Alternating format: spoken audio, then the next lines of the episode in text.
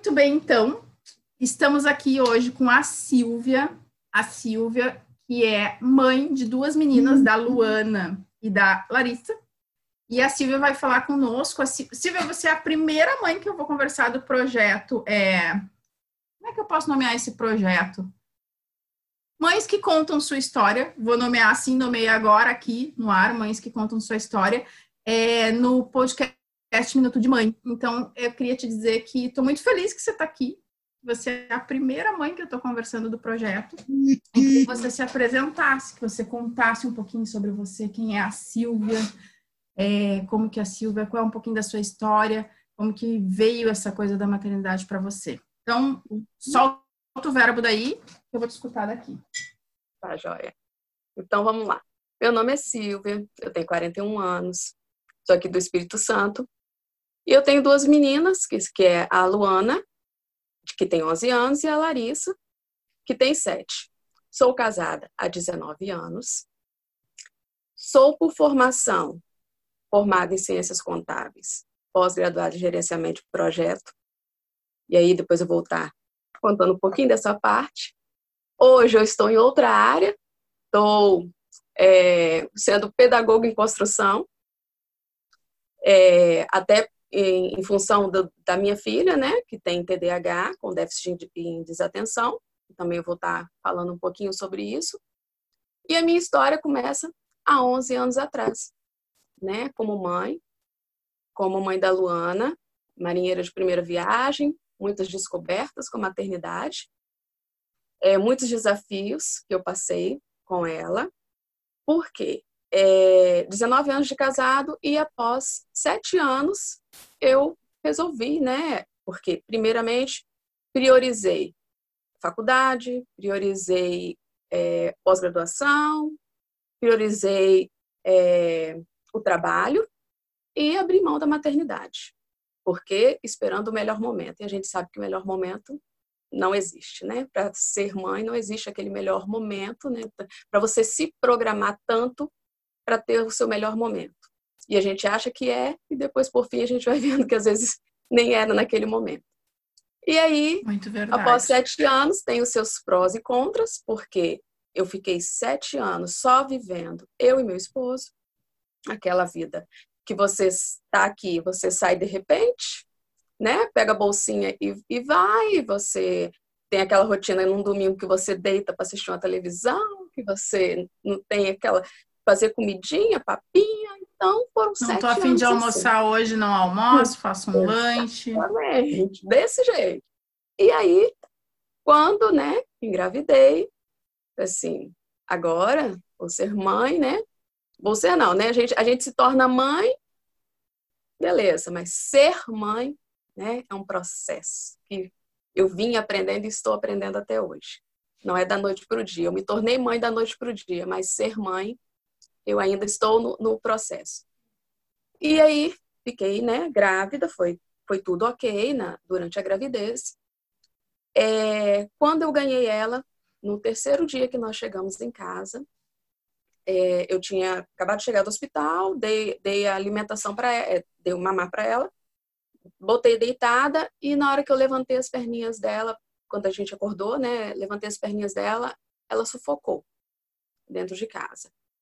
E naquele momento ali foi tão desesperador, assim, eu não tinha mais o que fazer com ela. Eu sacudia, não tinha mais o que fazer, minha mãe correu e a gente virava e não sabia mais o que fazer e eu fiquei estatalada, minha mãe gritou e ainda meu esposo, né, estava em casa, pegou ela e enfiou o dedo na garganta, até cortou um pouquinho o céu da boca dela e virou de cabeça para baixo e sacudia já, e já estava roxando, já não tinha mais o que fazer. E eu falei assim, eu vou perder minha filha. Era só isso que eu pensava naquele momento. E minha mãe falava: Não, calma, Deus está aqui com você. E não sei o que, e aquele desespero. E graças a Deus, é, Deus iluminou meu esposo, ele sugou né, o nariz e a boca e ela retornou. E aí, naquele momento, foi um choque assim, muito grande, muito impactante assim para mim. A gente correu com ela para para o hospital, né, para ver se tinha tido alguma coisa, tirou raio-x e tal, e aí estava tudo bem. Só que aí, quando chegou em casa, a neura tomou conta de mim. Eu tive depressão pós-parto. Né? eu tive depressão pós-parto porque é, não de, é, de rejeição, de superproteção. Eu não dormia mais, eu passava a noite inteirinha acordada, olhando para ela. Dela, olhando, e botei aquele berço desmontável na sala, e eu passava a noite inteirinha assim. A minha mãe ficava: você tem que dormir, você tem que dormir. Eu tirava pequenos cochilos durante o dia, porque eu achava minha mãe estava acordada e ela ia ver que se fosse a noite minha mãe poderia dormir e eu também, e ela sufocar a noite. E aí, quando meu esposo voltou a trabalhar, o desespero foi maior, porque eu achei que, como ele estava em casa, que ele conseguiu salvar ela, e ele não estando em casa, se acontecesse, como que ia ser. Então, foi assim, aquela coisa tomou conta de mim, eu tive que sair da minha casa, ir para casa da minha mãe. Fiquei lá durante três meses, não queria ver ninguém, só queria dormir, só queria ficar em cima dela. Foi algo assim, terrível, terrível mesmo. Mas, pela graça de Deus, assim, eu fui me retomando aos poucos, né? E com três meses e meio nesse período aí, como eu trabalhava numa grande empresa, é, o meu contrato acabou no período que eu estava em licença maternidade. E eles entraram em contato comigo e falaram assim: é, tem uma nova empresa entrando e tem a chance de você voltar. Só que você precisa voltar agora. E aí era três meses e meio que ela estava. E eu correndo atrás de creche, porque eu moro na cidade é próxima, mas é uma cidade é, que eu não tenho parente aqui, minha mãe mora em outra, e eu tinha que botar em creche. E aí foi aquele processo, né, de aquele desmame, e eu já nessa neura toda, mas por um lado, foi muito bom para mim, por eu esparecer, né, a minha cabeça, voltar ao mercado e tal, porque, né, eu, eu vinha de, um, de uma de um processo profissional muito bom e eles querendo o meu retorno diante da situação que foi um período difícil na, na crise de 2009 que teve e estava um período difícil para emprego e eles me chamando de volta, eu falei assim, eu não posso perder essa oportunidade. E aí eu fui. Só que com isso, é, a minha filha ficava de sete a sete na creche. Então foi aquele período assim que eu não pude curtir tanto a minha filha. Eu não não a gente fala bem assim, tempo prioriza muito, né? Tempo de qualidade. O importante é você ter tempo de qualidade com seu filho. O tempo de qualidade que eu tinha com a minha filha era praticamente duas horinhas por dia. Porque ela acordava cedinho, eu já levava para creche. Chegava à noite, buscava ela às sete horas, mais ou menos umas nove, ela já estava dormindo. Então eu tinha esse pouquinho tempo para com ela e no final de semana eu tentava suprir essa necessidade, né, de estar sempre muito próxima e sair com ela, para ela sair daquele ambiente que a creche era bem bem pequena, para ela sair de dentro de casa e tal. Então eu, eu tentava suprir essa necessidade dela de, durante esse período. Não contra as mães que que trabalham trabalham fora, porque foi o que eu vivi, mas eu vou também contar a minha experiência depois é, sem trabalhar fora, como é que, que fez diferença na, na nossa vida. Ela na creche. Eu acho, eu ela... acho que carrega muita. Eu acho que a gente carrega muita muita culpa nesse início, né, né, Silvia? Assim, de, porque quando a gente fala de tempo de qualidade, é diferente você falar de tempo de qualidade com uma criança de 4, 5 anos e você falar de tempo de qualidade com um bebê. Porque tempo uhum. de qualidade para um bebê tá no toque, tá, no, tá no amamentar, tá no, uhum. no carinho, né? É. E, e, e, então é muito diferente. Muito diferente. E ainda nesse período da que eu fiquei de depressão pós-parto, o susto foi tão grande que secou meu leite. Então foi assim, foi, foi muito baque, né? E, e eu sei que ela sentiu essa, essa carência. Foi muito forte, assim, além de eu não amamentar, foi um processo muito difícil pra gente. E ainda esse desligamento muito precoce, né, que uhum. aconteceu dela ficar nesse período todo em creche. Ficou muito doente. Eu ficava muito dividida no serviço, chegava e quem chegasse primeiro que pegava ela na creche, às vezes eu ficava agarrada em trânsito, não tinha quem pegasse porque não tinha família, né, próxima. Então foi um período assim bem conturbado que eu tive. E aí, depois de três anos e meio, eu engravidei três anos por aí, eu engravidei da minha segunda filha. Que aí não foi planejada, mas assim, diante do tudo que eu passei, eu acho que eu estivesse planejado, eu não teria outra. Porque foi muito desgastante emocionalmente, eu ficava pensando que eu fosse passar por tudo que eu passei e tal. Mas como eu sou filha única, eu pensava assim, gente, ao mesmo tempo, né? Eu quero ter uma irmã, uma filha para uma irmã para minha filha. Eu quero que ela viva o que eu não vivi, porque você sozinha. Hoje eu penso muito, né? É, minha mãe ficar doente, só tem eu por ela, ela por mim. Meu pai já é falecido, hoje eu tenho padrasto, né? E quando eu tinha três anos, ele casou com a minha mãe. É meu pai, mas assim, eu, eu tenho só praticamente né, a minha mãe. Então, essa era a minha preocupação. Mas eu programar, talvez eu não, não tivesse, diante de tudo que eu passei. Mas aí ela veio para nos completar e me completar também como mãe, porque eu tive uma outra vivência, uma outra experiência assim fantástica. Eu, e aí eu amamentei, porque aí eu pude perceber que realmente foi diante, porque eu saí do hospital amamentando e diante do susto que eu tomei, eu acabei não amamentando, né? Meu leite secou. E aí, com a minha outra filha, não, foi um outro processo. Eu amamentei, eu tirei licença maternidade dos quatro meses, tirei mais férias e tirei ainda 15 dias de amamentação. Então, fiquei com ela durante cinco meses e meio em casa. E aí, foi para a creche junto com a outra esse processo todo, sete a sete e tal, mas eu tive essa vivência que foi totalmente assim, diferente, era uma criança mais forte. Você estava diferente também, tava, né? também, porque eu aprendi, né, a, a, curtir um pouquinho mais, né, essa, essa vida de mãe, e aí ela ficou também nesse período de, de creche, com dois anos, veio a crise de 2015, é, trabalhava na, na, na Vale, né, e aí, é, o nosso contrato, 35 pessoas foram demitidas de uma vez. E aí eles né, tiraram a gente, e aí o meu mundo desabou, porque já tinha 12 anos que eu trabalhava lá, né? Eu já tinha, é, era encarregada do meu setor. Então, assim, caiu o meu mundo, eu cheguei em casa e não sabia como agir com as minhas filhas, eu não sabia como lidar diante da maternidade, diante de uma dona de casa. Essa foi a realidade para mim. E ao mesmo tempo eu vislumbrava voltar ao mercado de trabalho. Então esse confronto interno foi assim muito angustiante. Aí as minhas filhas eu botei na, na natação. Eu lembro assim como fosse hoje. Eu chegava lá para levá-las para natação, sentava e ficava assim olhando e, e falava assim: meu Deus, deve ser um bando de desocupados essas mulheres que estão aqui.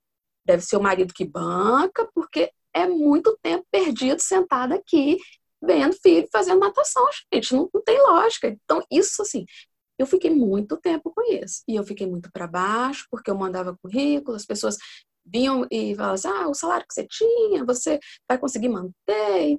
E assim, foi, foi bem conturbado, dois anos mandando currículo, e eu não me via é, é, naquela, naquela situação de mãe, eu ainda não curtia a, a vida de estar dona de casa, essas coisas todas. E nesse período, mas como que os planos de Deus não são os nossos planos, né? Nesse período foi o período que eu, que eu descobri o diagnóstico da minha filha.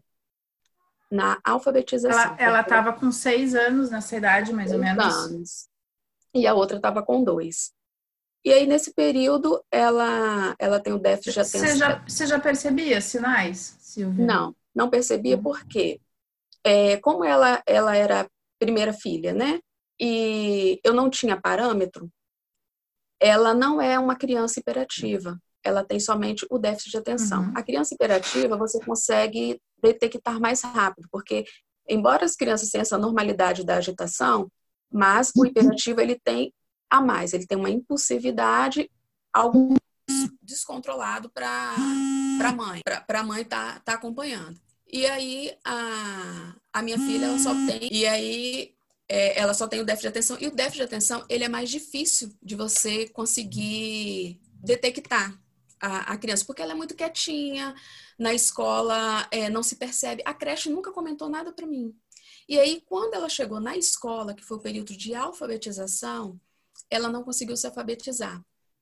A professora chegou no final do ano e falou bem assim para mim: olha, é, eu sugiro que você procure um neuro, eu acho ela muito distraída, é, ela não conseguiu se alfabetizar, seria interessante que você buscasse ajuda. E aí aquilo ali, assim, para mim, de primeiro momento, leiga, totalmente mundo desconhecido para mim. Não, não, não imaginava assim que, que como que seria, né, esse novo mundo para mim.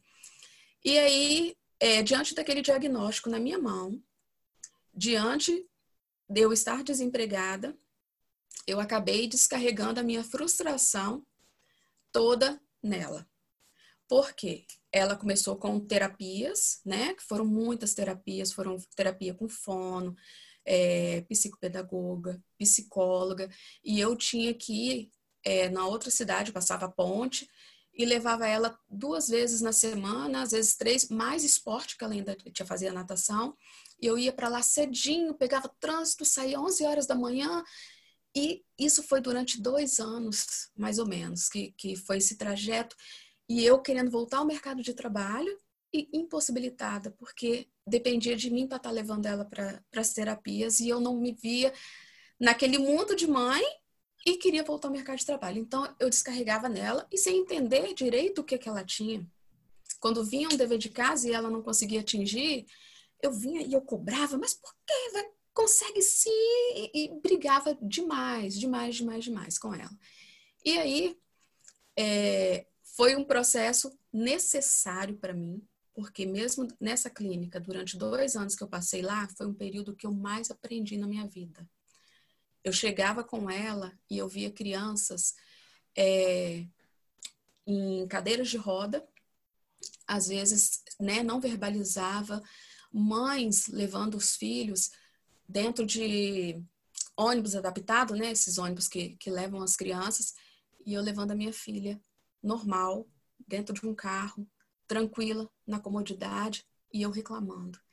Às vezes eu sentava e minha lágrima descia, descia, eu chorava, eu olhava aquilo ali, eu falei assim, meu Deus, por que que eu tô reclamando tanto? Tanto que, que a minha filha, diante disso tudo aqui, ela não tem nada.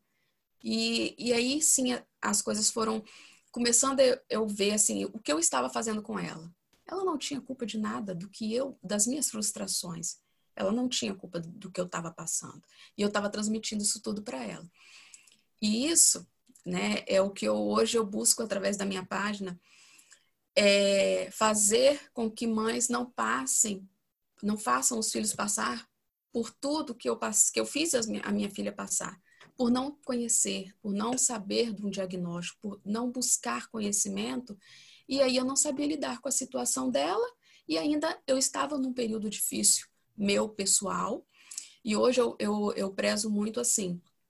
Eu, eu até na, na, na minha página eu, eu falo demais, né? Cuide de você para cuidar do outro. Chegou um momento que eu falei bem assim: agora, calma, eu preciso cuidar dela, mas antes eu preciso cuidar de mim. Eu tenho que, que, que eu reconhecer né, os meus erros, minhas culpas, sim, mas a culpa passou. O que, que eu posso fazer daqui para frente para modificar isso tudo que, que eu, de repente, traumatizei, né?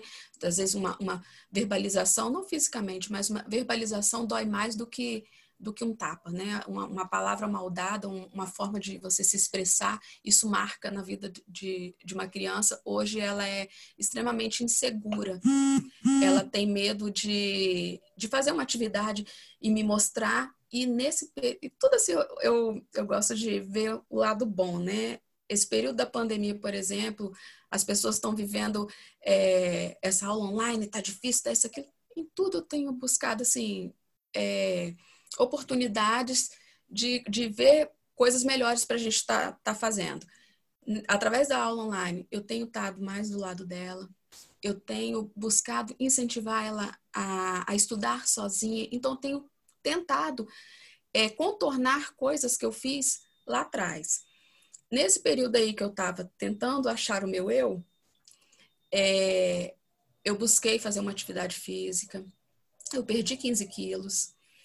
E aí, isso para minha autoestima, assim, foi, foi muito bom, foi muito bom mesmo é, não só a gente às vezes fala, né, que às vezes busca só o estético, mas não é, é questão de saúde, é questão de estética, sim, porque se você não está bem com você, com seu físico, isso afeta em volta. Então, assim, a partir do momento que eu estava bem, tudo ao redor parecia que estava mais bonito, parecia que estava né, mais glamuroso, tudo estava mais fácil para mim. E aí eu comecei o tratamento com, com, com ela, é, passei a ir para a escola, a cuidar, a fazer alimentação na mesa, coisas que às vezes a gente não fazia, porque eu trabalhava intenso e final de semana cada um comia na, no, no sofá.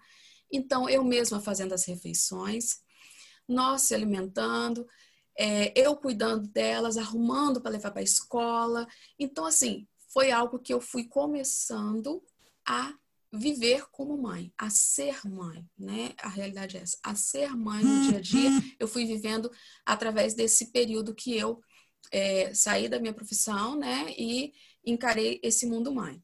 Ao mesmo tempo que eu encarei esse mundo mãe, é algo que arde em mim, não tem como negar. É algo que arde em mim. Eu gosto de trabalhar com pessoas, eu gosto de dessa rotina de lidar. Eu gosto muito de falar, eu, eu falo até demais. Então, assim, eu tenho uma necessidade de, do dia a dia, conversar com pessoas. E esse mundo de mãe, principalmente agora nessa pandemia, né? A gente fica ali, esse mundinho entre eu e elas, e aí é o marido, e aí eu sinto essa outra necessidade. E aí, diante disso, eu falei bem assim: eu vou eu dou aula já há nove anos na igreja, e é algo que eu gosto muito, eu gosto de, de lidar com crianças. E eu falei bem assim, eu vou unir o útil né, ao agradável. Eu vou procurar algo que eu goste e algo que me proporcione um horário flexível que eu consiga conciliar as minhas filhas. Porque uma, até para um outro ambiente de trabalho, teria que ter uma renda para botar alguém aqui em casa para cuidar delas e aí, meio período, né, a profissão de, de professora me permite isso, eu consigo conciliar com elas aqui. E aí eu mudei a minha vida toda, 40 anos. Fui estagiar, falei bem assim, meu Deus, né? Eu já vi, vi isso tudo lá atrás e eu vim do zero. Falei bem assim, vou botar a vergonha de lado, vou pegar e vou começar a estagiar com 40 anos. Falei assim, quem vai dar, meu Deus, um estágio para alguém de 40 anos? Ainda pensei né, dessa forma. E pelo contrário, fui muito bem recebida. É, a escola, assim, tanto me procura até hoje, esse período da pandemia foram encerrados os contratos, né? Mas, assim, tá, tá sempre em contato comigo. Foi um outro universo que eu vi e que eu pude também conciliar o aprendizado da minha filha, né? Tanto que a minha menor hoje, eu optei por ela não assistir aula online. Falei assim, estou tendo o estágio em casa, estou ensinando a ela a, a, as atividades dela, eu pego só o roteiro da professora e estou ensinando em casa. E a minha mais velha assiste a aula online no, no, no computador da, né, na plataforma da escola. E aí, assim, eu me redescobri, apesar de que é, meu esposo ainda não me, não me enxerga dessa forma, ele acha que eu tenho muita capacidade para voltar ao mercado da forma como eu era e tal. Ele ainda sonha com isso. Mas eu, assim, no meu coração, hoje eu gostaria de viver dessa forma, ter essa oportunidade, porque a, minha segunda filha, como eu, eu peguei ela né, com dois anos e ela hoje ela está com sete, já são cinco anos em casa comigo, é totalmente diferente totalmente diferente. Ela viveu uma outra etapa comigo, que a outra foi viver já com seis, sete anos, é, esse período, né?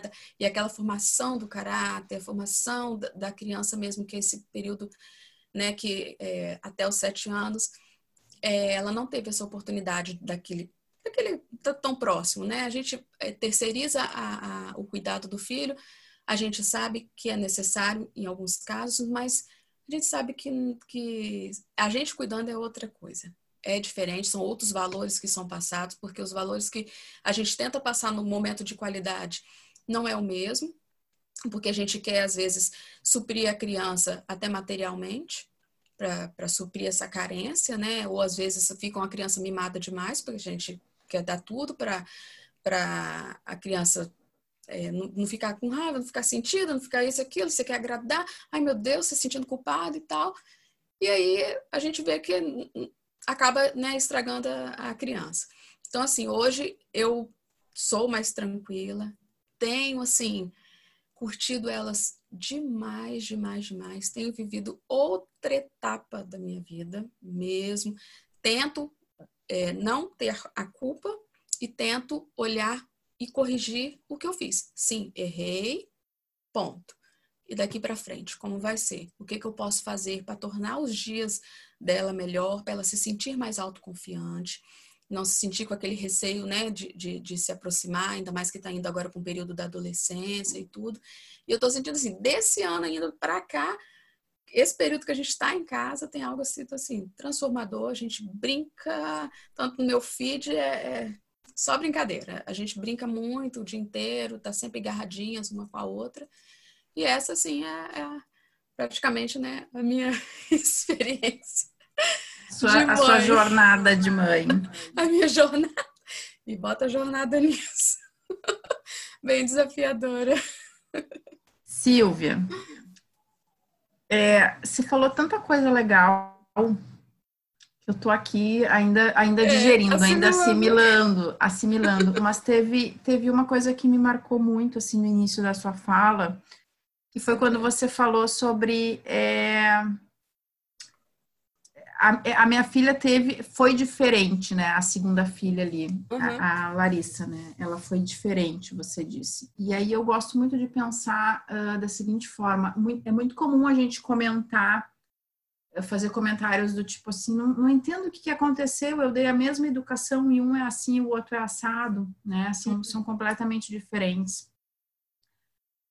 E eu vejo isso, eu vejo essa, essa afirmação de duas formas. A primeira é que sim, são pessoas diferentes e por isso vão enxergam o mundo de forma diferente, né? Uhum. E a segunda questão é que a gente é, por mais que a gente tenha essa percepção de que deu a mesma educação, de que trans... E eu acho que quando a gente fala em educação, a gente está falando de valores, né? Nossa, eu, eu passei os mesmos valores. Uhum. A gente fez isso de um jeito diferente. A, a, gente, talvez, na hora de falar X para o filho 1, um, a gente estava num momento da nossa, do nosso dia, da nossa vida. E na hora de falar o mesmo X para o filho 2, a gente estava em outro momento. E é o como eu estou que vai fazer toda a diferença na minha comunicação com o outro. É como, não é como o outro, tá? É como eu tô me sentindo. Então, quando você fala sobre essa questão do, do né, dela ser diferente da sua percepção, é porque você, mãe, também está numa num momento da sua jornada como mãe diferente. Diferente no sentido de que você passou a ver o mundo de um jeito diferente né? Antes, quando você levava elas na natação, quando você ainda trabalhava e logo perdeu o emprego, você olhava para as outras mães e pensava: nossa, é, devem, devem ter todo o tempo do mundo, os maridos devem estar sustentando, devem ter muito dinheiro. Isso não é para mim. Você não se enxergava naquilo. E aí vem a sua frase que eu anotei porque eu achei linda. A gente se torna mãe, mas ser mãe é um processo. Porque é isso né? A gente se torna com o nascimento de um filho, a gente recebe o título mãe. Agora, o ser é muito. De, eu, eu brinco que a gente tenta ter o tempo todo, só que para ter a gente precisa antes ser. Uhum. É, a gente tenta ter um filho, só que para efetivamente ter o filho no processo de conexão, a gente precisa ser mãe porque senão o filho não é nosso e, e, não vai ser, mas né, ele não se conecta conosco. E aí eu, eu achei tão linda essa sua frase e a forma como você foi identificando ao longo da sua jornada, cada momento como você conta isso com, é, com, com tanta emoção, né? E, e, a gente vê que isso faz sentido, eu percebo que isso faz, isso tá claro na sua cabeça e que faz sentido para você na forma como você fala. Porque tem mães que têm tanto esse processo de culpa, ainda que chega a ser um processo traumático sobre como foi a sua a sua infância como filha e como ela transpôs isso para a sua maternidade. E quando você pergunta para ela sobre como é a sua a maternidade dela, ela fala: "Ah, é, é boa, é tranquila, de vez em quando dá uns conflitos, mas não tem emoção na pegada não tem aquilo de falar assim, de trazer um detalhe, como você trouxe. Então, eu levava para natação e ficava olhando. Então, eu sento em casa e faço o processo. Não tem narrativa, porque parece vazio, né? Parece distante. Uhum. E você tá no meio do furacão, né? Porque ser mãe, eu, eu, as pessoas me perguntam muito isso, assim, ah, então é, você trabalha com educação consciente, então o seu filho é super tranquilo. um cacete que é. Meu filho não é nada tranquilo, não. Meu filho é um azogue que às vezes me enlouquece, que às vezes eu olho para ele e digo assim: está acabando a disciplina positiva, a educação não violenta, está baixando aqui um poder que eu não consigo controlar. Então, ó, afasta que eu preciso conseguir voltar ao corpo. Não tem nada de tranquilo, mas é a forma como eu me percebo, como, e você trouxe outra questão, né, que é a coisa do eu preciso cuidar de mim. Isso. Se eu não me percebo, se eu não me sinto bem, então, assim, se eu não me enxergo bem, e aqui quando a gente fala de autoestima, não tem a ver com estar gorda, estar magra, estar. É como eu me sinto, porque eu posso estar gordinha e uma pessoa olhar para. E, e, estar bem com isso, estar me sentindo bem. E aí uma pessoa olha para mim e diz: você tá gordinha, aquilo não me atinge, porque eu tô bem. Agora eu posso estar magra, e a pessoa olha para mim e diz assim você, né, tá um pouquinho acima, tá, e eu não tô bem com aquilo, você tá um pouquinho acima do peso. Né? Aquilo bate, parece que estão cravando um punhal no, no, no, peito. Então, esse cuidar, de, essa percepção de que eu preciso cuidar de mim para poder ser uma mãe inteira, né, eu, eu brinco que eu sempre é. lembro de uma fala da minha mãe, muito doido, né? Eu, eu, brinco com ela até hoje sobre isso. Eu sempre lembro de uma fala que ela tinha comigo quando eu era pequena. Eu deixei de comprar sutiã e calcinha para mim para comprar as coisas para você, para te dar XYZ. E, e é uma frase, é uma frase assim que não levando para o sentido da, de coisas, mas tinha, ela, tinha uma mensagem que ela estava me trazendo por trás daquilo ali. Eu estou abrindo mão de coisas que são importantes para mim. Não é o sutiã e a calcinha eu estou abrindo mão de coisas que são importantes para mim para dar para você. Tá tudo bem quando a gente faz isso, desde que a gente tenha consciência de que eu estou escolhendo neste momento da minha jornada abrir mão. Porque se eu não tenho essa consciência, isso vai doer. E cedo ou tarde eu vou devolver isso pro outro. Eu vou jogar pro outro. Eu abri mão dos meus sonhos para você realizar os seus. Eu abri mão do, do meu trabalho, de quem me, do que me realizava, de quem eu era, para cuidar de você. Uhum. E, e aí vem aquilo que você falou, né? Às vezes uma palavra acaba doendo mais do que um tapa bem dado. Uhum. Então. Porque é, eu, eu, percebi assim, é, quando eu tinha muito na minha cabeça, antes de, de me tornar mãe, né? Aquela coisa de. É, tinha uma vizinha da minha mãe que era muito assim: sai daí, menino, sai daí, menino. E eu falava assim: quando eu tiver filho, Deus me livre que vai. Minhas coisas não vão sair do lugar porque não vai encostar a mão. Essa era a minha concepção. Nossa, Deus me livre um filho meu fazer uma desobediência. Isso eu casei com essa mentalidade porque eu vi essa vizinha minha que me irritava, sabe? Aquela coisa. E aí, quando eu, é, a minha primeira filha, quando eu, eu era tão autoritária, sabe? Aquele jeito de falar assim, não encosta, não encosta. Mas eu brigava demais, demais. E a minha segunda, gente, é algo assim, nem nunca encostar a mão nela, porque só o falar, a forma de eu falar com ela é diferente. Ela, ela me obedece. Ela, eu não tenho. E a minha primeira também, ela não era. Não era desobediente, sabe? E aí eu fico olhando, por que eu percebi essa forma de tratar depois, né? A gente, é, é esse ser, né? A gente vai aprendendo. Mas por que não tratar a outra? Ela, ela, ela é calma, ela tem essa questão do déficit de atenção, mas é uma criança extremamente calma, extremamente dócil. A minha segunda, do mesmo jeitinho, muito doce, muito sei o quê. Tudo que eu peço, faz. E eu não preciso, você fala, olha, terminou de brincar? Pode brincar à vontade aqui, mas terminou, guarda tudo. Já fala assim, deu a hora de dormir? Tem horário, a gente tem rotina aqui em casa, é tudo muito certinho, sabe? Muito, assim, ó, ó o horário de vocês, escovar o dente não tem essa de ficar. Eu já falei uma vez, embora. Não tem essa, é só no falar. É e eu vejo falar. essa, essa, essa diferença, entendeu? Porque antes. E, outra não, e, era gritava. E sem necessidade. Sem necessidade. E tem uma coisa que eu acho que pega muito né, né, nessa questão da, da, do educar, né? A primeira questão é, eu acho que você pontuou isso. Aquilo que eu tô pedindo pro meu filho, ele tem capacidade de me dar? neste momento da vida dele? Exemplo, vou trazer um exemplo, eu gosto muito dos exemplos. Esses tempos uma mãe me procurou e disse assim, Gabriela, eu não sei, eu estou muito irritada porque meu filho demora muito para comer, ele se enrola e eu quero, eu estou sempre atrasada, eu quero que ele faça o processo do almoço tem que ser mais rápido. Não dá desse jeito assim, ó, eu estou sempre brigando, aí eu acabo gritando, eu acabo falando, eu não quero ser essa mãe que grita. Aí, beleza.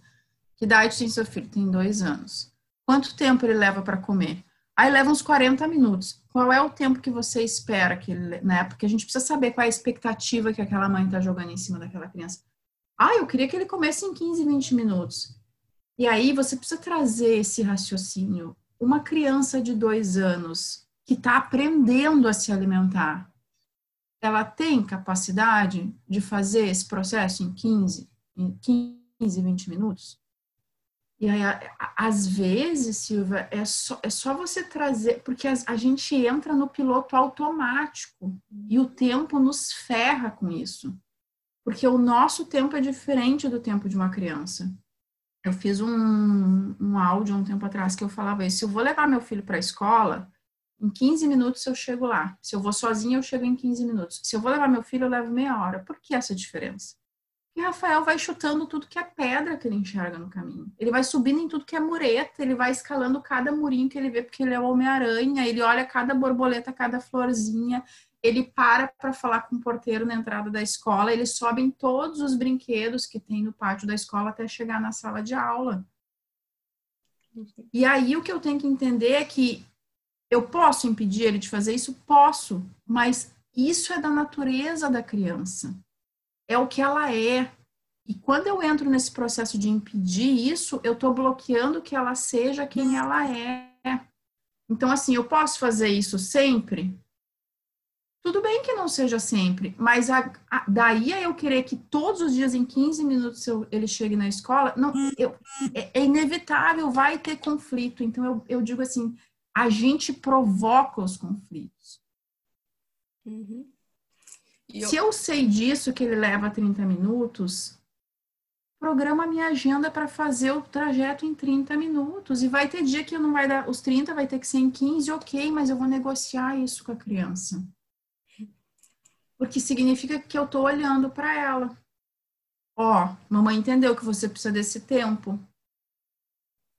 Hoje a mamãe não vai conseguir, mas amanhã, amanhã vai dar. Vamos construir isso juntos? Então a criança ela vem de um jeito muito leve.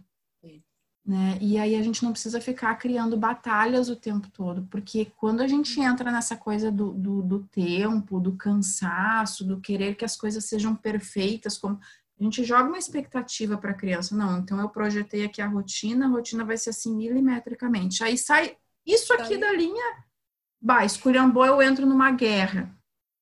Ser mãe, para mim, tem a ver com flexibilidade, porque não depende só de mim, depende de uma outra vida que tem necessidades, que tem desejos, que vê o mundo de um jeito diferente do, da forma como eu vejo.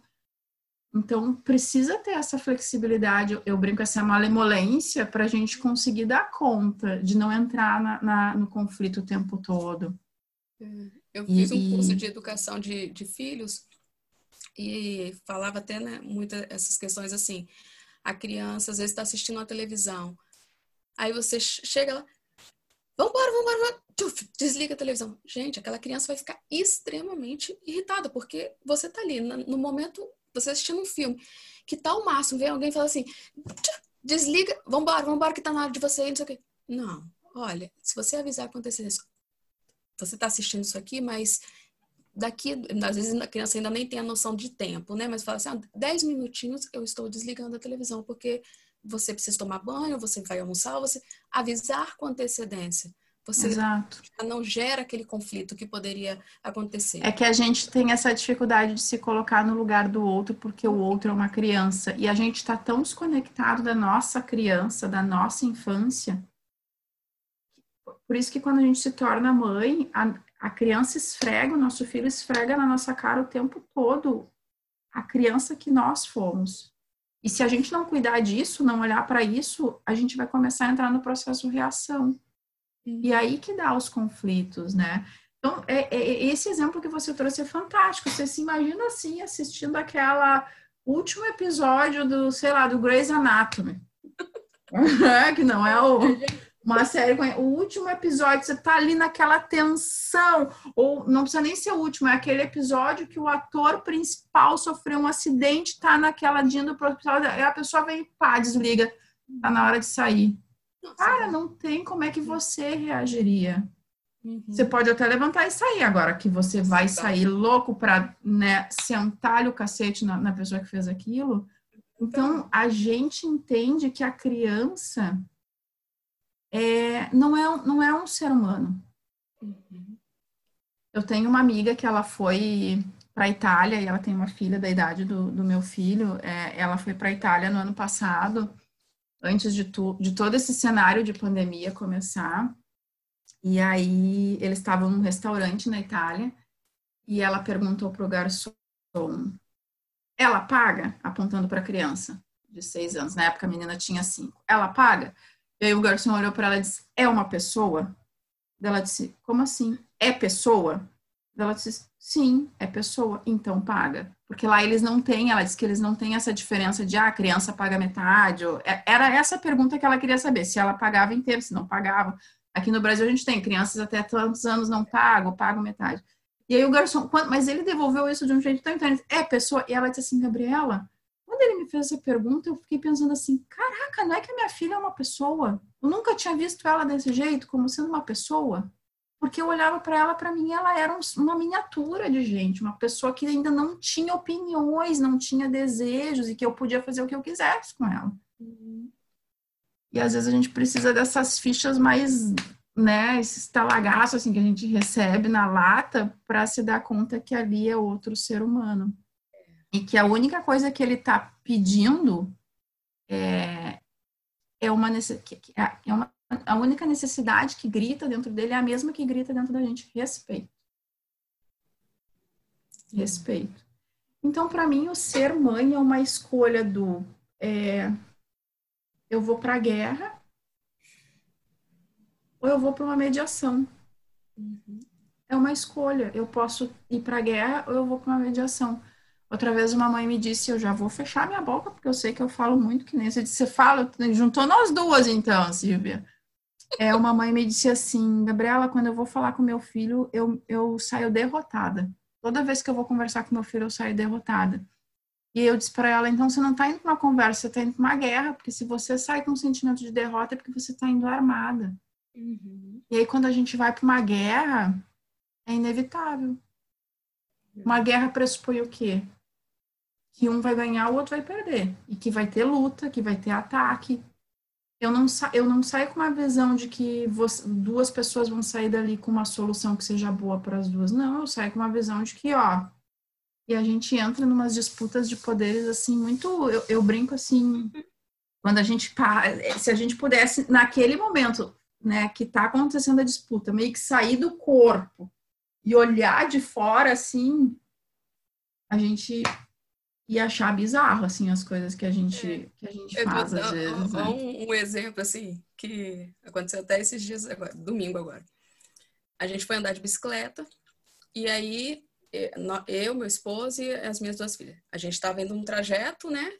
E aí curvava e voltava, só que por lá tinha saída. Aí a minha filha mais velha, né?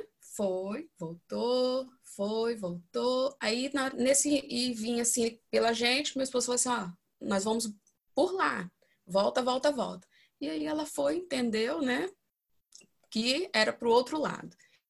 E aí estamos nós lá parados, esperando, esperando, esperando, esperando.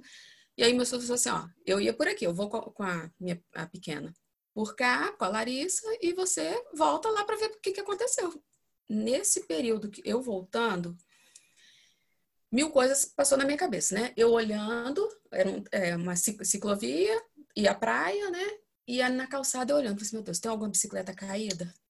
Aquele angústia de mãe, né? Falei, meu, pegaram a menina no meio do caminho, como que essa menina não voltou até agora? E aquela angústia. Em eu... segundos passa tudo na cabeça. Algo assim, né? Eu falei assim, meu Deus, se eu chego lá, meu esposo foi por cá, sem celular, e eu não encontro ela, nem com ele eu consigo me comunicar, eu não vou saber o que eu vou fazer. Nesses segundos, assim, eu indo pelo caminho pensando mil coisas. E aí, eu, olha assim, o que eu ainda pensei. as pessoas vão falar bem assim: como que vocês foram para cá e a filha de vocês foi para lá? Como que eu ia explicar isso? Que ela fez isso com a gente, que ela foi num trajeto contrário. Aí, quando de longe, eu falei assim: meu Deus, que eu chegue lá eu encontro essa menina, meu pai do céu, e aquela ansiedade. Aí ela veio toda sorridente pro meu lado. Vou te falar, na, na real, se fosse antes, eu pegaria ela pelo braço, eu dava um sacode assim, vamos embora para casa agora. Eu não deixaria falar. Eu pegaria ela pelo braço de tão angustiada, minhas pernas tremeram quando eu, quando eu encontrei com ela. Eu respirei e falei bem assim: me dá uma explicação, eu quero ouvir você, me dá uma explicação, o que que você entendeu na hora que seu pai falou? E aí, eu, eu depois, eu até vi assim, gente, como eu acho que eu mudei, porque eu jamais agiria lá atrás dessa forma, assim, com ela. No, no meu desespero, do jeito que eu tava ali. Pega e dá-lhe um sacode. Dado um sacode. E eu cheguei, e aí ela me explicou, eu falei assim, mãe, e ainda mais ela tem a questão do DEPAC, que é do distúrbio do processamento auditivo central. Uhum. E aí eu fui me tocar, eu falei assim, ela entendeu errado. Ela falou, ele falou, vem, é, vem, volta, volta. Ela entendeu de outra forma, ela entendeu que era que a gente ia voltar por cá, ela entendeu que era pra, pra lá, né? E aí eu falei assim, eu quero te ouvir. Você me explica. E ela falou, explicou, eu falei assim, olha, minha filha, não, pelo amor de Deus, não faz mais isso. É um trajeto curto, mas sem a mamãe perto de você. Uma pessoa joga a bicicleta, leva você, a bicicleta fica, enfia você até dentro de um carro. Não faça nunca mais isso. Eu estou aqui, minhas pernas estão fora do lugar. Eu nem sei como eu vou conseguir chegar em casa, minhas pernas estão tremendo tanto. Porque acontece, você vê na televisão tanto de coisas que acontecem. Não saia mais de perto de mim. E ponto. Ela entendeu e eu tenho certeza que não vai se repetir. Então Exato. são coisas assim, formas que você. É a forma, é a forma que a gente escolhe. Né, que... E, e, e, é, e é doido, porque você está tomado pela emoção também, né? Não é só a criança que está tomada pela emoção, mas a diferença, eu brinco que o, a gente não nasce com o, o, nosso cérebro pronto, né? E aí eu comecei a estudar sobre isso quando eu estava fazendo pós em psicologia, comecei a estudar sobre isso e eu digo, por que que o, o, ser humano é o único que não nasce com, né? Porque os outros animais, ok, que eles não têm a mesma capacidade de raciocínio, mas eles nascem prontos. Por que, que a gente não nasce pronto? Por que, que na natureza, e como a natureza é sábia, né? A gente não nasce pronto porque o, para que fique pronto, o cérebro precisaria ser do tamanho de um adulto, e não passaria no canal vaginal da mulher, porque pressupõe-se que o nascimento fosse por ali, né? Não passaria no canal vaginal, então é por isso que o cérebro não nasce pronto. Ele vai ficar pronto lá pelos 25, 23, 25 anos de idade. Então eu brinco assim, que se você tem menos de 25 anos de idade, está autorizado a ter piti. Depois dos 25 anos de idade, aí ter piti já é uma escolha. Porque você já está com o seu cérebro pronto para poder escolher ter aquela reação ou não. Uhum. E quando a gente está tomado pela emoção, a gente adulto, é, e isso é treino, né, Silvia? Precisa encontrar uma forma de respirar, de, de algo que faça que a gente quebre aquele estado emocional que a gente está vivendo, porque pensa, minha filha sumiu. Passa tudo, eu vivi essa sua experiência, assim. O meu filho desapareceu por 10 minutos de, e foi assim, os 10 minutos que pareciam uma hora, passou tudo pela cabeça. Então a gente precisa. E aí, quando você olha para a criança, é bem isso, assim. Quando você enxerga, dá um, é uma sensação tão estranha, porque dá um misto de alívio. É a sensação do parto normal, dá um misto de alívio com medo danado, porque você não sabe que tá pegando, ainda sai aquele bichinho, mas você não é, então é, um, é uma sensação estranha. E, e então a gente, a reação normal diante de uma emoção forte é você atacar. Atacar. Uhum. E aí conseguir é. controlar isso é um exercício. É, um exercício. é simples, é fácil, depende da sua disponibilidade. Não é fácil, mas é treino. A gente precisa treinar, porque eu escuto muito isso do não consigo. Mas até onde você está disposta a conseguir realizar? Eu acho que essa é a pergunta que tem que ficar. Até onde a gente está disposta a ir? E tudo né? se torna tão mais leve, tão mais leve pra gente. Mas é aí que tá a leveza. Tudo fica mais tranquilo. Gente, era. era é, é, porque também quando você age dessa forma agressiva, a gente não quer fazer isso com nossos filhos. depois vem aquele sentimento de culpa terrível que te consome, que às vezes se você dá um tapa, você assim, meu Deus, para que que eu fiz? E, e, e vem aquela coisa. E se você também às vezes não tem o costume de ir lá e pedir perdão, pedir desculpa, porque a gente, quando erra, a gente tem que ir no filho e pedir perdão, aquilo ali te consome. Se você tem aquela vivência tranquila, de diálogo, gente, nossa, assim, eu vejo a minha realidade. A, até minha amiga fala assim, se você é outra, é outra, porque a minha, a minha essa minha, a minha mais velha, eu não dava oportunidade de ela falar. Se ela tivesse feito alguma coisa, para que, que você fez isso? Por quê? Mas sem querer ouvir, era eu que ia falar. Uhum. Não faz, mas coisa simples. Que aí chego para outros, ó, tem, tem as coisas de fazer é lixo, as tem as rotinas, tem louça para lavar, tudo, cada uma tem as coisinhas. Já fez? Eu já falei, ó, para você uma vez, duas, não espero a mamãe falar a terceira, não tem necessidade de eu falar a terceira vez com você.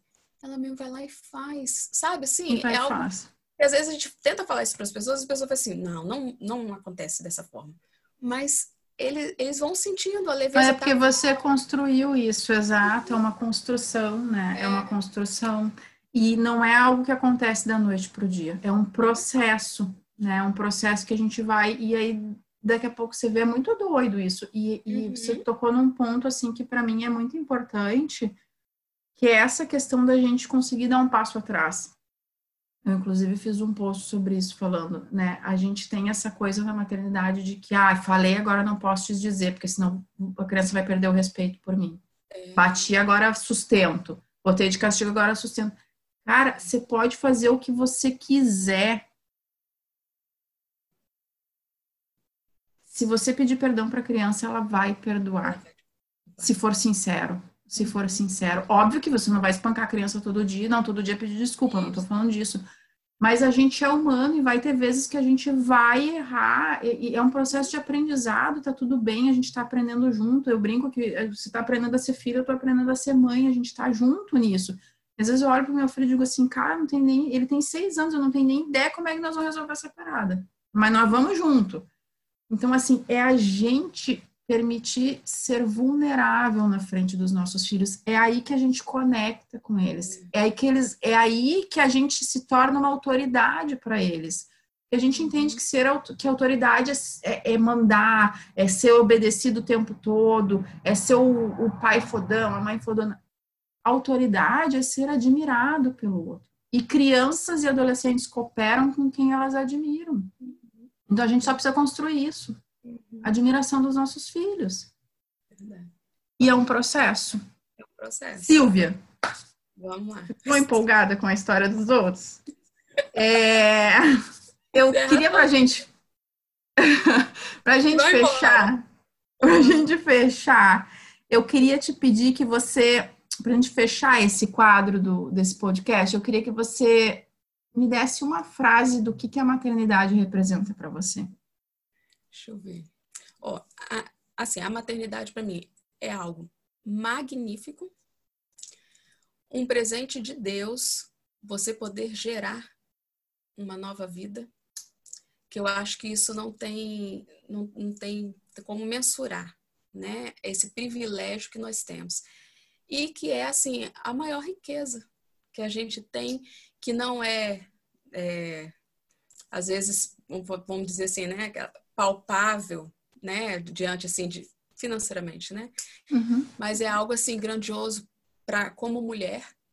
Acho que a maior experiência que existe na vida de uma mulher é a maternidade. É um presente de Deus você ter o privilégio de gerar uma vida. Eu acho que é, é fantástico. Um ser sendo gerado dentro de você não tem explicação assim mais linda, um milagre da vida ser gerado dentro de você é algo que transforma a mulher totalmente. É, é, existe uma ex-Silvia solteira, né, que, que não tinha filhos e depois uma, uma Silvia com filhos que você não mais se pertence, você pertence a você e a, a outra. As minhas duas filhas agora, né? É algo. Perfeito, perfeito. E, e isso não anula quem você é né? É, eu acho que a, a, gente passa depois da maternidade é, A gente muda, passa por todas as mudanças, existe um processo de transformação muito grande, mas a gente é. Você é a Silvia. Você é a Silvia que tem sonhos, que tem desejos, que tem. E aí você, você falou uma coisa muito legal eu queria fechar com isso. É assim, eu criei, eu criei a página, o meu trabalho, para mostrar para outras mães que elas não precisam passar pelo que eu passei né, que elas podem educar de um jeito diferente, mas percebe como você, utilizando o seu exemplo, você mostra, e eu acho que não tem é, ensino maior do que o exemplo, né? Você mostra que você precisou parar e olhar para você. Olhar para suas crenças, olhar para aquilo que você acreditava, olhar para poder olhar para o seu filho de um jeito diferente, você precisou olhar para você de um jeito diferente. Né? Então, é, autoconhecido é, então, quando a gente fala de educar, para mim, a gente não está falando de educa educar apenas outro ser humano, a gente está falando de autoeducação. É autocuidado. Para poder cuidar, precisamos. Ter... Então, é inevitável. A máscara de oxigênio ou a máscara da pandemia, a máscara que você quiser, né? Porque hoje as máscaras estão tão em altas, elas precisam entrar primeiro na gente. Porque senão, se eu fico doente, é, a minha casa inteira fica doente, provavelmente. Né? Uma mãe doente adoece um lar inteiro, uma família inteira. Uhum. Adorei. Ah, eu também. Adorei te conhecer. É assim, né? Uhum. Mais pertinho, porque a gente vai se conhecendo pela internet e a internet às vezes. Ah, ela... esse mundo virtual tem me apresentado pessoas maravilhosas. Eu tô assim. Então. Um prazer mesmo. Tô... Exato. E, e, adorei a sua história, adorei ouvir um, um, assim, eu acho que a gente poderia ficar aqui até amanhã falando sobre isso, porque nem entramos em detalhes, né, Silvia? De, né, de, assim, poderia ter explorado um monte a questão da depressão pós-parto, porque só aqueles três meses ali já, nossa, já, já teria rendido um livro da história, da muita história. Tá. Mas eu acho que a essência do, do né, assim, você conseguiu passar de uma forma muito bacana a essência da sua maternidade, da sua história, de como você se via, de como você se vê hoje. E eu sou muito grata por você ter estado aqui comigo, estar aqui comigo compartilhando isso. Eu acho que eu verdadeiramente acredito nisso, que a gente, através dos exemplos, muda vidas. A sua história pode tocar o coração de uma mãe que está vivendo exatamente o que você viveu né, que nesse momento está lá afundada num travesseiro pensando, sei lá eu o que, né, o que fazer, e de repente ela ouve é, a sua história e é tocada por ela e, e enxerga uma luz no fim do túnel. Então, é, não importa a história, a nossa história pode ser a luz no fim do túnel para outra pessoa. E é isso que eu quero deixar com esse projeto, assim, que a gente precisa contar a nossa história. Uhum, senão a gente vai viver contando a história do outro.